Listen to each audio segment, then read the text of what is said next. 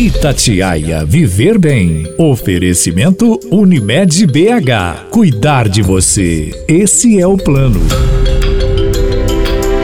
Há quantas anda a sua prevenção ao câncer de próstata? Esta é uma pergunta muito comum de ser feita nesse novembro azul, neste mês mundial de combate ao câncer de próstata, um tipo de câncer que afeta em cheio o mundo masculino, que em sua maioria costuma deixar de lado as consultas médicas de rotina.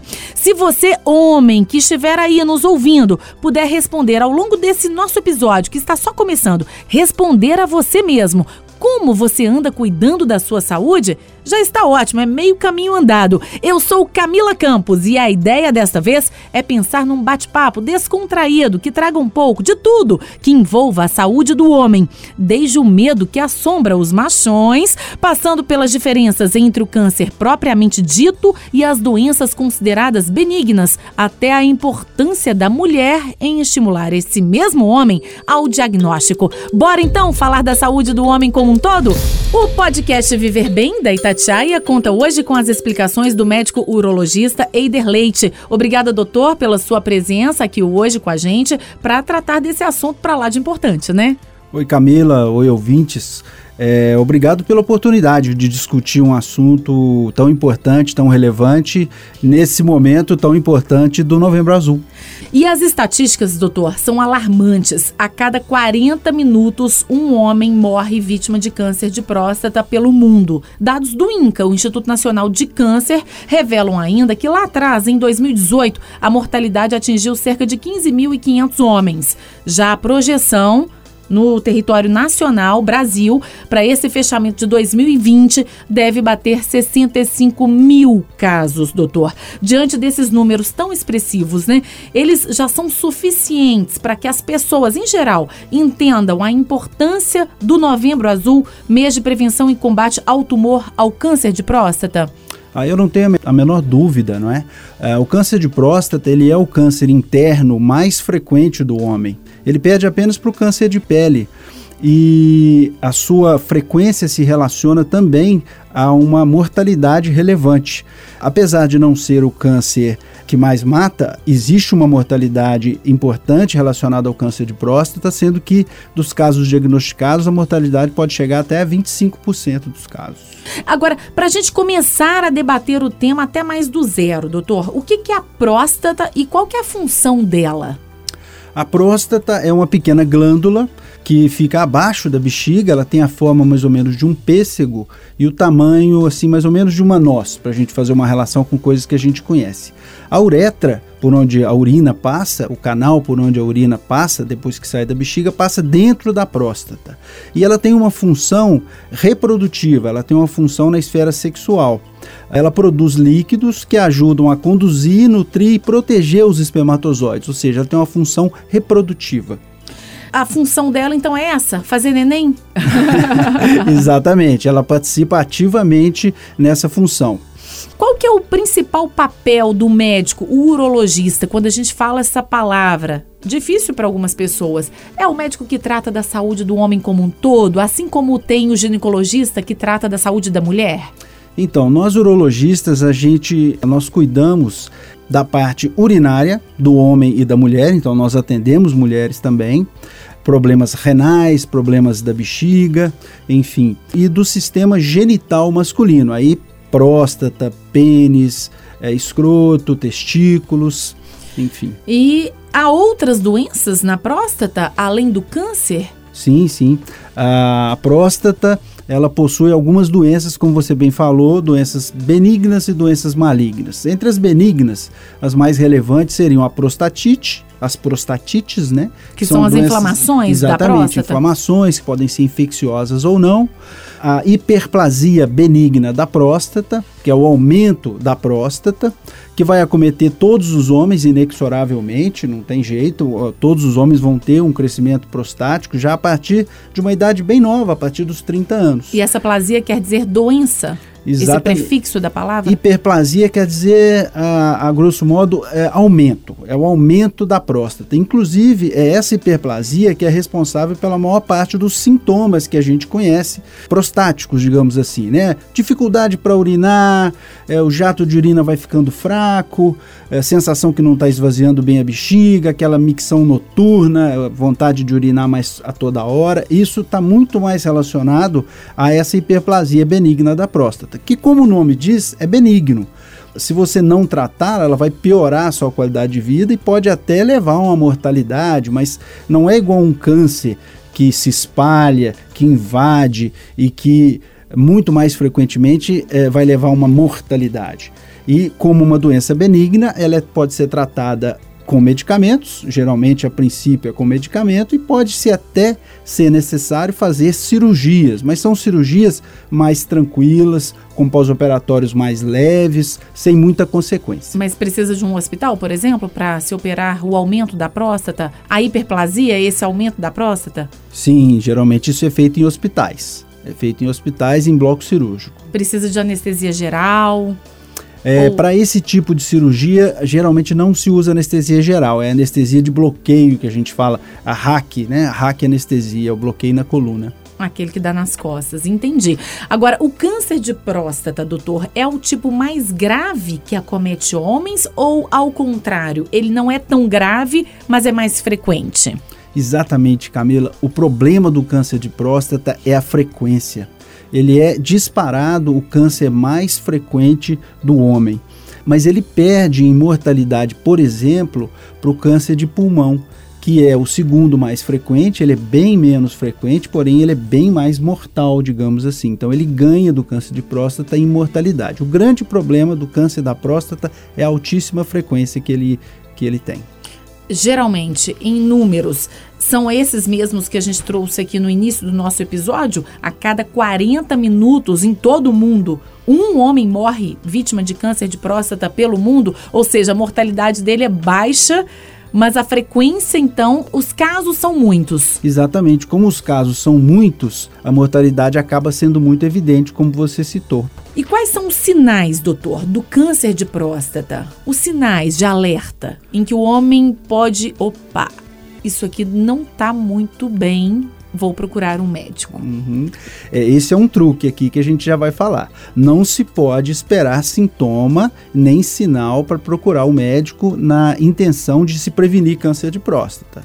Se você for esperar ter sintomas de câncer de próstata, essa doença vai estar muito avançada e não tem cura mais. O segredo na prevenção de problemas causados pelo câncer de próstata é exatamente a detecção precoce, o diagnóstico precoce, o rastreamento. Agora, então ela é um pouco silenciosa, já que esses sinais já posicionam essa doença num estágio avançado? Exato, ela é muito silenciosa porque ela acontece numa região da, da glândula mais afastada da uretra ali, por exemplo, sabe? Então vai demorar muito para isso crescer e atingir uma área onde daria sintomas. É uma doença inicialmente silenciosa, sim. E qual que é a idade mais ideal para se fazer o tão temido exame de próstata, né? E este exame, na verdade, pode ser de sangue e de toque? O exame do dedo, que tantos homens têm medo, doutor. São dois tipos de exames de próstata. Exatamente. O rastreamento da próstata ele é feito através de dois exames. O PSA, que é um antígeno, uma substância produzida pela próstata e que tende a aumentar mais no câncer de próstata. É o exame é o de, de, sangue. sangue. Uhum. E o toque retal, que é feito pelo ânus. A gente palpa a próstata com o dedo e sente ali nodulações, regiões que ficam endurecidas. E como eu disse, é, essa região da próstata onde o câncer aparece é muito evidente para a gente nesse toque que a gente faz. Agora, é muito mais um medo mesmo injustificado, um folclore, porque é um exame muito simples, é um exame rápido. Eu não vou dizer que é agradável, não, não é agradável, mas é muito mais rápido, por exemplo, que um exame ginecológico, é muito mais rápido que várias outras coisas que a gente está acostumado a fazer. É e um exame... dói? Não, não dói, é incômodo, é um desconforto, mas que dura segundos, poucos segundos, é, porque a próstata fica bem pertinho ali, então a gente consegue esse acesso muito rápido, muito fácil, o exame não dura, não dura quase nada. Cinco segundos, poucos segundos. Agora tem muita gente que confunde o exame de próstata com o exame que o proctologista faz. Diferente do urologista que olha a próstata do homem, essa região, então, essa glândula que fica embaixo da bexiga, exatamente. exatamente. É. Diferentemente do urologista que olha a próstata, o proctologista, que é mais da região do ânus, o médico que olha, especializado em olhar mais o ânus, ele também acessa especificamente o ânus, não é isso? Exato. Não há uma só semana que eu não atenda pelo menos um paciente com essa confusão sabe? É muito frequente isso e são duas especialidades bem distintas. O proctologista ou coloproctologista, que é a mesma coisa, ele é o médico dos intestinos. Ele vai avaliar ali os, o intestino grosso, no caso, o reto, e as patologias que acometem o ânus, hemorroidas, fissuras, esse tipo de coisa. Esse é o coloproctologista. E ele faz exame, faz toque, assim como nós, urologistas, que somos médicos, como eu falei antes, do sistema urinário e genital a gente acessa o ânus para poder tocar a próstata só. Então são duas especialidades distintas, mas que tem muita confusão.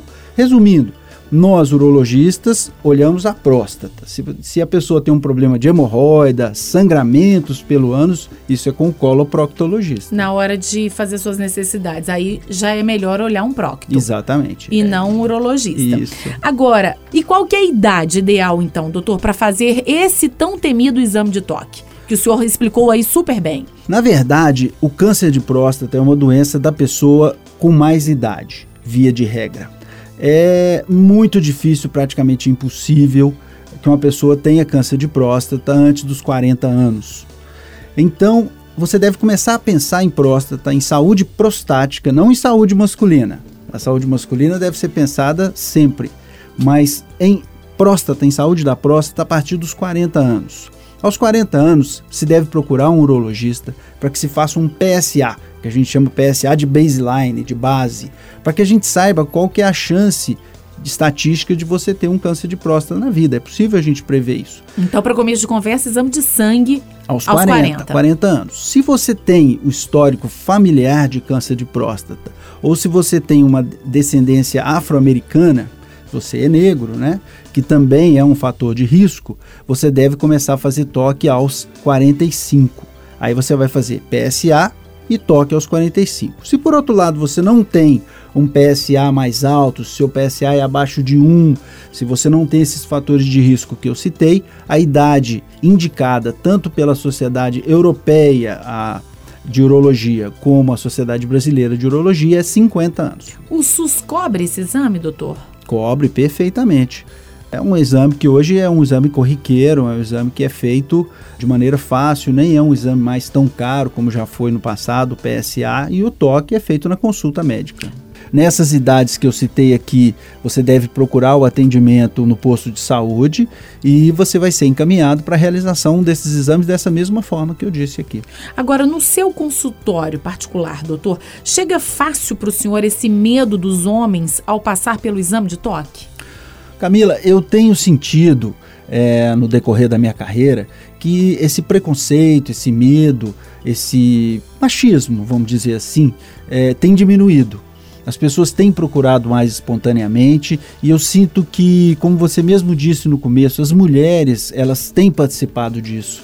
A esposa, a namorada, ela cobra isso. Muitas vezes ela marca. O paciente chega no consultório e diz: Ah, eu vim aqui, a minha, minha esposa que marcou e tal. E eu acho isso bacana porque isso revela uma parceria é uma parceria real mesmo entre o casal. Mas mesmo espontaneamente, hoje em dia isso já diminuiu bastante. Que bom, né? A mulherada, então, sempre mais ligada à saúde, ajudando os parceiros, né? Ou não só os parceiros, né, doutor? Mas uma irmã, a mãe, né? Ou a própria filha, né? Sim, tá, as, as mulheres atuam em todos os ângulos aí: filha, irmã, mãe, parceira. Aí a tudo. gente já tem tanta sobrecarga, né? Então mais uma, né? Vocês estão acostumadas. é, mas vamos lá. Olha aí, mundo masculino, o doutor tá deixando aqui todos os recados para você caminhar com as suas próprias pernas. É importante o homem aproveitar esse novembro azul e olhar mais para si, né, doutor? Exatamente. Essa questão que eu falei que vocês estão acostumadas é uma, uma brincadeira. Eu acho que é, o homem ele tem que tomar ciência disso. É, não, não, é possível mais que com toda a informação que a gente tem hoje, a gente tenha que depender dos outros para cuidar da nossa própria saúde, não é? E fazendo um paralelo entre homens e mulheres, o Novembro Azul, aliás, é um movimento puxado pelo Outubro Rosa, marcado pela luta contra o câncer de mama? Isso, isso. O Outubro Rosa ele é anterior ao, ao Novembro Azul. É, ele foi idealizado para o estímulo da, das mulheres a, a, a cuidar da, da, saúde feminina e o, o, Novembro Azul veio a reboque.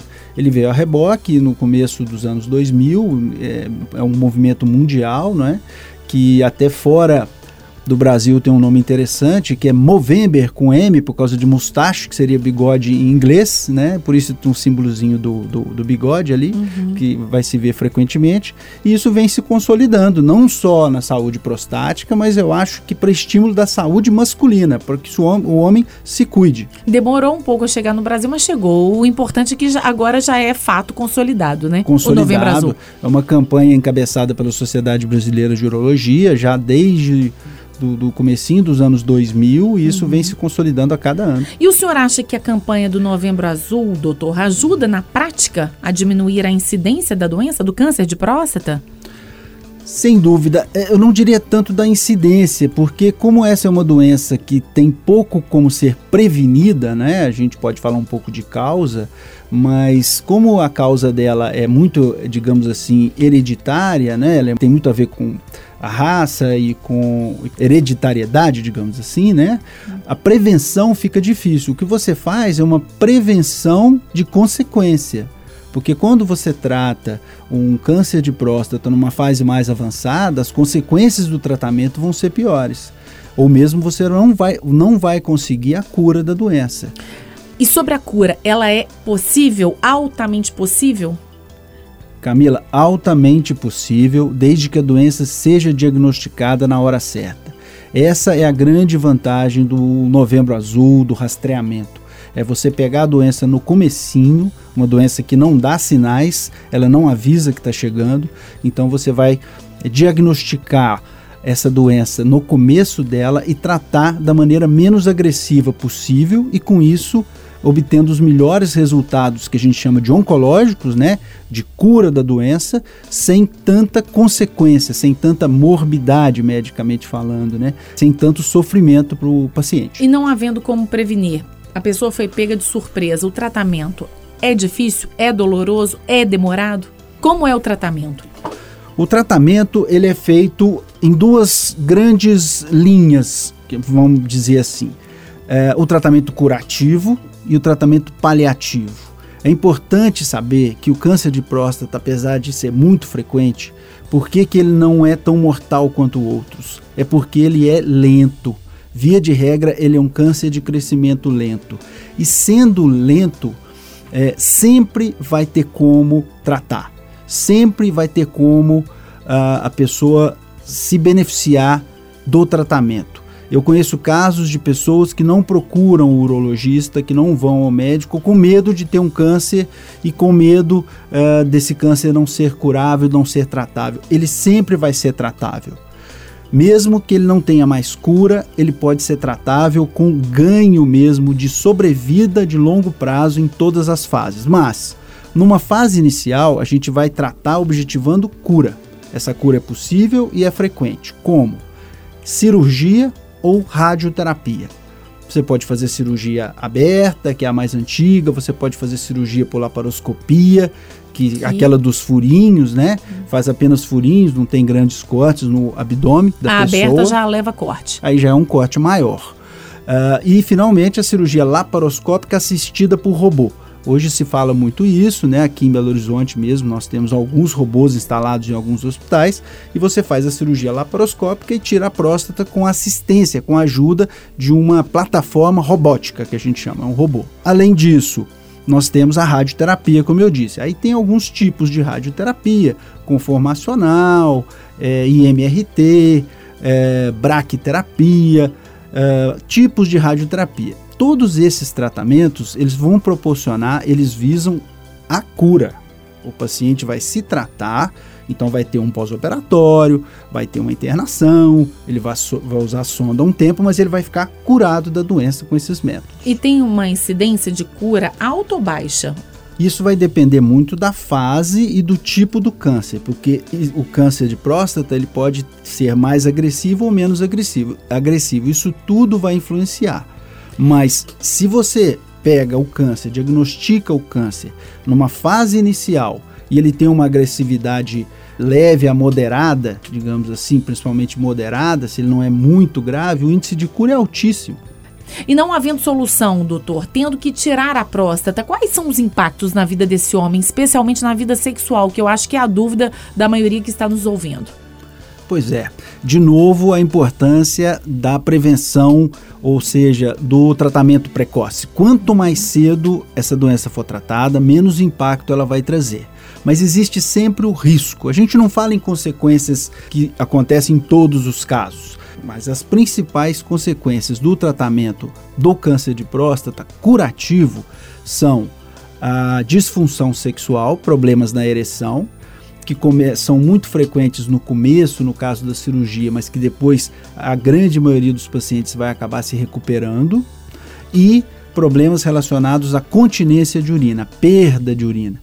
Porque como a gente tira a próstata e ela fica logo ali abaixo da bexiga, entre a bexiga e a uretra, como consequência, a pessoa tem um risco, ainda que pequeno hoje em dia, com as técnicas mais modernas, de ficar perdendo xixi e ter que usar uma fralda. Mas não tem uma fisioterapia pélvica?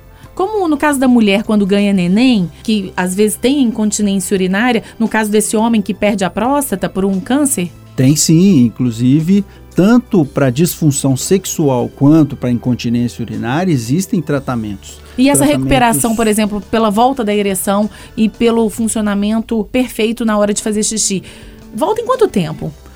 Geralmente. Varia muito de caso a caso, agora pode durar até um ano. Tem pacientes, por exemplo, que tiram a sonda no pós-operatório e não chegam a usar nenhuma fralda. E tem pacientes que vão ter que fazer uma fisioterapia, tem pacientes que vão ter que usar algum tipo de medicamento e tem outros que vão ter até que colocar algum tipo de dispositivo para poder reter o xixi de novo. Uhum. No caso da função sexual, tem pacientes que vão recuperar muito rápido a sua função sexual, a sua ereção. Tem alguns casos até de pacientes que durante o uso da sonda já começam a ter alguma resposta ali. Outros já vão precisar de uso de medicamentos via oral, que esses que a gente já está acostumado a ver por aí. Outros vão ter que fazer algumas, algum tipo de tratamento um pouco mais agressivo, agressivo como injeções e, e, e, e tratamentos afim. E até finalmente aqueles que não respondem de jeito nenhum, depois de um prazo de um ano, um ano e meio, a gente pode ter que colocar uma prótese para que uma prótese peniana para que ele possa de novo ter uma vida sexual ativa. O fato é que ele vai ficar livre do câncer e vai voltar a ter uma qualidade de vida em todas as condições, em, em qualquer condição dessas. E já caminhando para a reta final, doutor, se fosse para a gente deixar um recado aqui para a população em geral, até mesmo pensando em diminuir esses números tão preocupantes, quais são os sinais que a pessoa logo pensa: opa, pera lá, eu tenho que. Opa, pera lá, eu tenho que tomar cuidado com esse meu hábito aqui. Trocando em miúdos, quais são os fatores de risco que levam ao câncer de próstata? Como eu disse, o câncer de próstata ele está muito relacionado à hereditariedade, ou seja, família, né? Só para exemplificar aqui, se a pessoa tem o pai ou um irmão que teve câncer de próstata, o seu risco, o seu risco é o dobro de uma pessoa que não tem esse caso na família. Se são mais casos, por exemplo, o pai e um irmão ou dois irmãos, isso pode chegar a 5 a 7 vezes mais de incidência. A raça negra, como eu falei, né, os afro-americanos, como é mais comumente citado na literatura médica, também é um fator de risco, e algumas outras coisas que são menos relacionadas com, com a causa, mas que existem evidências fortes para a gente poder citar aqui. Por exemplo, obesidade, IMC, mas principalmente obesidade. Deve-se evitar a obesidade. Pacientes obesos têm mais câncer de próstata. O IMC, que é o índice de massa corpórea. Isso, índice Ou de massa seja, corpórea. quando a pessoa está com sobrepeso, Exatamente, pesando a balança. Exatamente. Existem evidências também que consumo de alimentos muito gordurosos estariam relacionados a, a uma maior incidência de câncer de próstata. Mas não há o que se fazer, doutor? Por exemplo, não há o que se pensar, até mesmo na vida sexual do Isso, homem. Não tem um isso. caminho que ele possa trilhar para tentar diminuir um pouco esse impacto do câncer de próstata, caso ele seja realmente inerente para ele, caso venha como fator de hereditariedade, como o senhor bem disse, de pai para filho, etc. Então, são esses fatores, né? A- além disso que eu que eu que eu estava dizendo, e no final da minha frase aqui eu vou falar uma coisa que os homens vão gostar. Opa! Mas, por exemplo, vamos lá, o vamos. controle da vitamina D, a vitamina D exerce um fator protetor, mas não pode exagerar. Tomar sol. Exatamente, tomar sol. A suplementação de vitamina D, que hoje em dia às vezes é muito utilizada, tem que se tomar um pouco de cuidado. Às vezes a hipersuplementação de vitamina D pode piorar o risco. E em qual horário é melhor o homem tomar sol? Para deixar o câncer de próstata cada vez mais longe dele, ou quem sabe até sumido da vida dele. E horários mais cedo ou mais tarde no final do dia para evitar os efeitos ruins do sol também, né? Além do sol, o cigarro. Eu acho que sempre que se falar em câncer vai ter que se falar em cigarro. E no câncer de próstata isso não, não é diferente. dar Pessoas- tchau ao cigarrete. Pessoas que fumam vão ter mais câncer, principalmente vai aumentar a mortalidade pelo câncer de próstata. E o que eu falei que os homens iam gostar é que há evidências que uma vida sexual saudável, ativa, vai favorecer e parece que ajuda a não ter câncer de próstata. Opa, então aí, tá vendo? Deixou pro final a melhor opção aí para os homens, né? Alô, alô, homens. Então vamos aí reativar ou ativar ainda mais a vida sexual, né? Dentro do possível, né, doutor? Exatamente. Recado dado, agora é cumprir a tarefa de cuidar direitinho aí da nossa saúde. Digo nossa porque aqui o papo é sobre homens, mas pega a geral, né? Pega todo mundo, homem, mulher, esposa, filha, todo mundo que na verdade quer bem ao outro, ao próximo, como a gente bem disse aqui ao longo do nosso episódio. Muito obrigada, viu, doutor? Por nada, eu que agradeço de novo a oportunidade de discutir esse assunto que é tão frequente para a gente, tão importante para nós como urologistas e importante para a população masculina e, por tabela, também para as mulheres, para a família, para as filhas. Falamos com Eider Leite, médico urologista, que esteve aqui com a gente hoje nesse nosso bate-papo que valeu ouro. Então é isso, galera. Sentiu aquela dúvida se está na hora de procurar seu médico? Procure. Não pense duas vezes. Nada de ficar aí pensando em quem procura, acha não, hein? Falando em saúde, já vou deixando um convite para o nosso próximo episódio aqui no podcast Viver Bem, porque o grande lance é buscar o nosso bem-estar. Eu te espero, hein? Itatiaia Viver Bem. Oferecimento Unimed BH. Cuidar de você. Esse é o plano.